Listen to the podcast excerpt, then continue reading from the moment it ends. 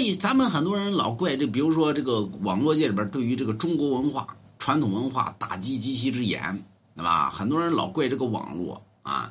其实我个人认为，其实有的时候也不怪这个网络，怪什么呢？咱们身边有坏人，对吧？有人滚蛋，哪有坏人？你看这帮骗子。咱们说何为封建，何为迷信呢？封建叫封土建国制，迷信是假借宗教信仰对于社会造成了很大的伤害，对于社会造成了不良的影响。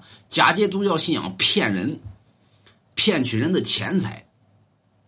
那你看，如果说对于这个东西不打击的情况下，那么，那么很多人呢，可能就在网络界里边就得什么呢？啊，就得拿这个宗教信仰去骗人去。哎呀，你是个童子命。哎呀，我是圣人！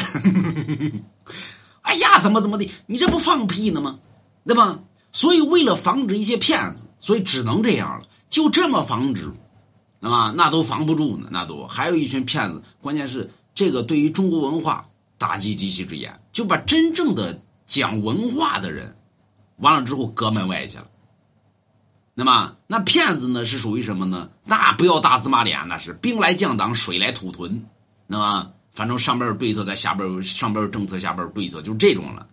那么，反正你平台怎么，我规避平台，对吧？什么米，那钱就钱呗，还米，对吧？元，啊多少元呀？